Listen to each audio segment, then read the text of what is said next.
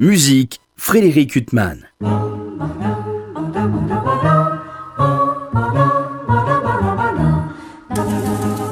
Bonjour, il y a des familles comme cela où tout le monde a du talent. Je n'évoquerai pas les Marx Brothers ou les frères Jacques, qui d'ailleurs eux n'étaient pas frères, mais deux sœurs qui se sont fait un beau nom dans le monde de la musique classique.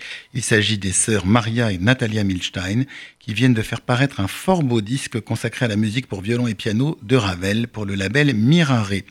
Un disque intitulé Ravel Voyageur parce qu'il évoque le goût du compositeur pour les voyages, souvent plus imaginaire que réel. Un disque qui nous transporte en Espagne, en Grèce, en Hongrie, notamment avec le célébrissime Zigan, interprété ici avec une fougue qui n'exclut pas la noblesse et un respect scrupuleux du texte.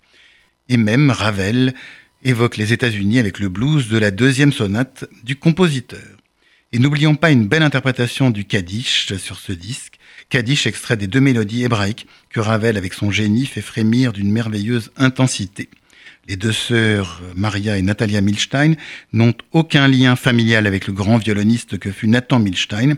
La question leur est d'ailleurs rituellement posée, mais leur talent n'en est pas moins éclatant.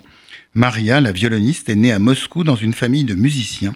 Elle est déjà reconnue comme une brillante artiste, notamment au sein du trio Van Berle, vainqueur du prestigieux concours ARD de Munich.